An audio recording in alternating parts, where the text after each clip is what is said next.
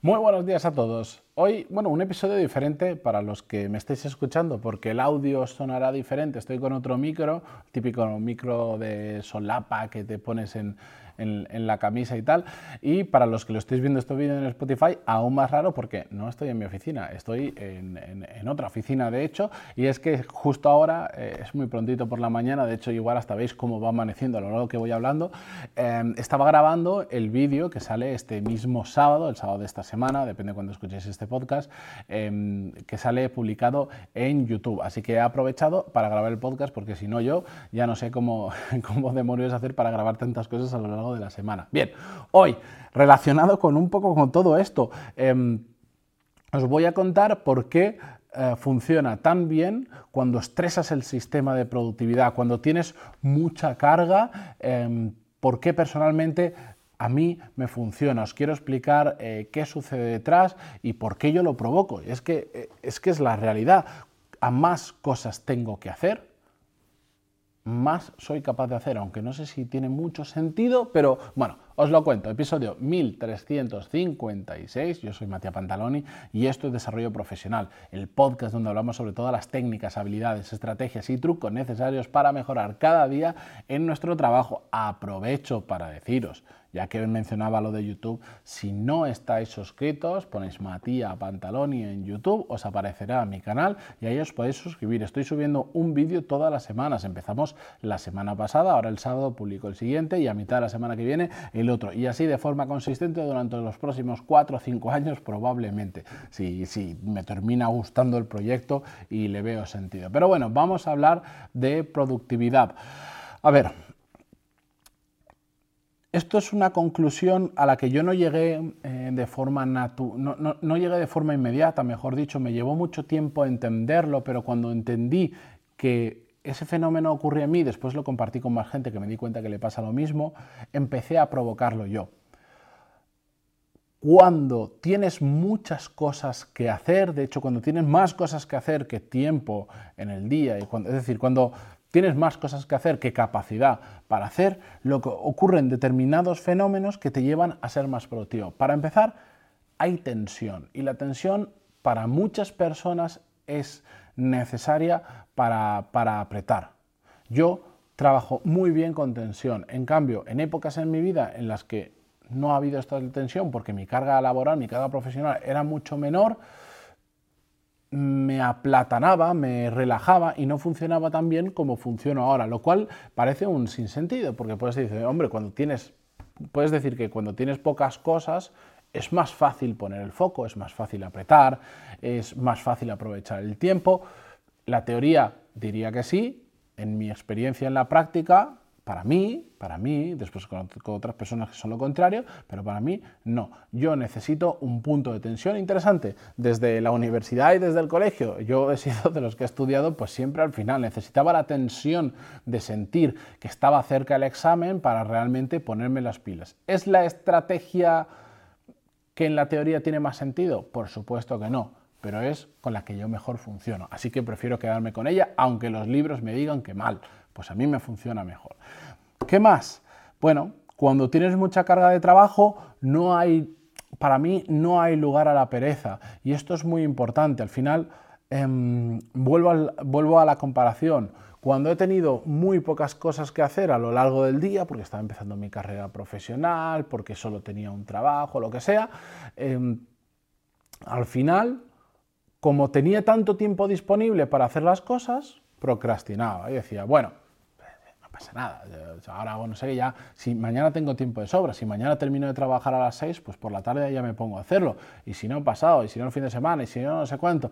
Y eso te llevaba a, eso me llevaba, perdón, a relajarme y a, y a hacer que las cosas que podían salir súper rápido realmente tardaran meses en hacerse porque entraba la pereza en juego, entraba la procrastinación. Ahora, em, ¿qué pasa? Cuando tienes muchas cosas en el día a día, si frenas, si paras, la agenda te come.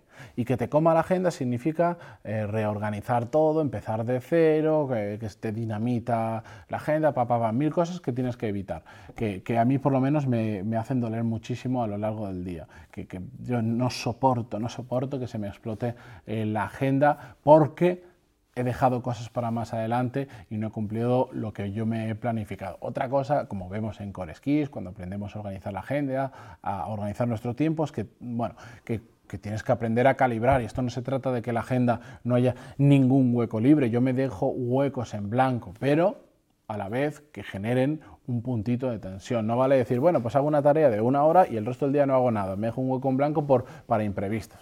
No funciona exactamente así. Bien, em, cuando tienes muchas cosas, además, te obliga a priorizar, básicamente.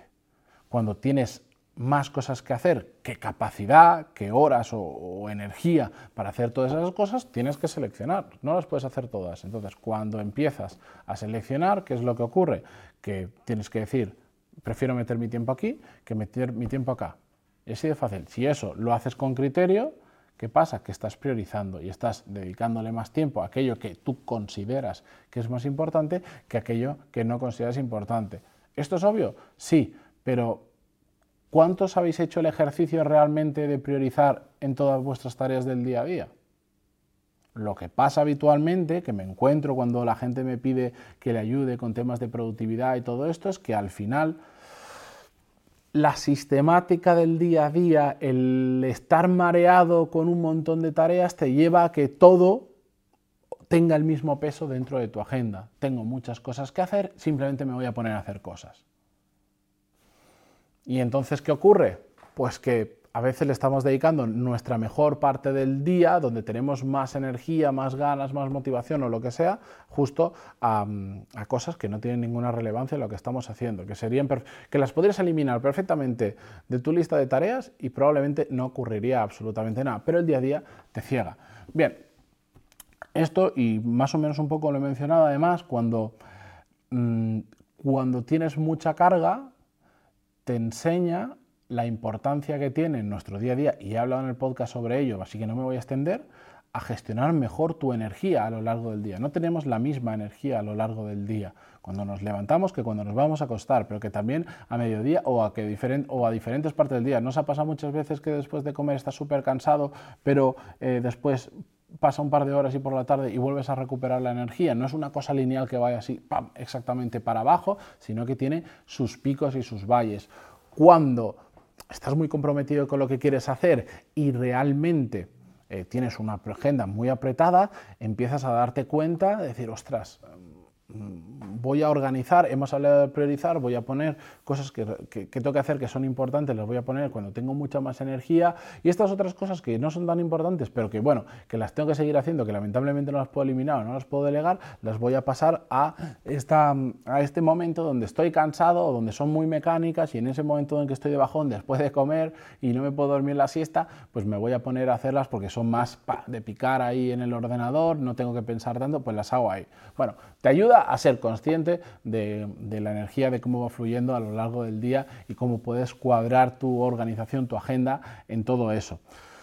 ¿Cuál es la consecuencia de todo esto? Al menos para mí, puede parecer una chorrada, pero em, a mí el estresar el sistema, el tener muchas cosas en paralelo, me lleva a todo esto que hemos visto antes, que a la vez me hace sentir muy realizado. ¿Por qué? Porque al final te das cuenta de que puedes hacer un montón de cosas a lo largo del día que antes creías que no. Tú antes tenías una carga determinada y creías que estabas haciendo muchas cosas. De repente metes varios proyectos más o varias cosas y, que yo creo que esta sensación todo lo hemos vivido, aunque sea de forma puntual, y te das cuenta y dices, ostras, de repente estoy haciendo como, eh, tengo como el doble de responsabilidades que antes y puedo con todo pues a mí es una sensación que me es algo que me hace sentir eh, muy realizado. Por eso, em, como yo sé que funciona muy bien así, como sé que me permite sacar más cosas adelante, me permite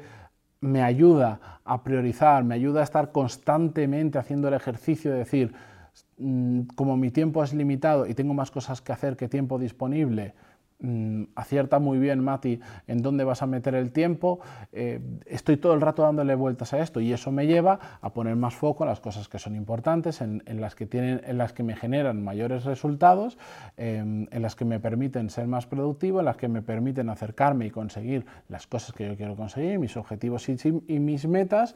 Y encima todo eso a mí personalmente pues me hace ser feliz. Por lo tanto, estresar el sistema a mí me ayuda a ser más productivo, a ser más feliz y a conseguir más rápido las cosas que quiero conseguir. Por supuesto, no te puedes pasar. Y esto yo ahora sé estresar muy bien mi sistema sin pasarme, porque llevo mucho tiempo experimentando, porque sé dónde están mis límites, porque sé cuánto tiempo puedo estresar de determinada manera el sistema y cuándo tengo que empezar a frenar. Entonces es un tema de, también de conocerse mucho a uno mismo, de probar, de experimentar y sobre todo, como digo, en tantas cosas, y de hecho lo decía en el vídeo que estaba grabando en YouTube ahora, em, no se trata de pasar de 0 a 100 de golpe, hay que ir poquito a poco y añadiendo factores y experimentando. Pero bueno, con esto eh, yo me despido por hoy, mañana ya volvemos al setup eh, habitual. Gracias por estar al otro lado, como siempre, en Spotify, en Evox, donde sea. Por cierto, me han reportado ya varias veces que desde Evox se escuchan los episodios muy flojos en cuanto a volumen.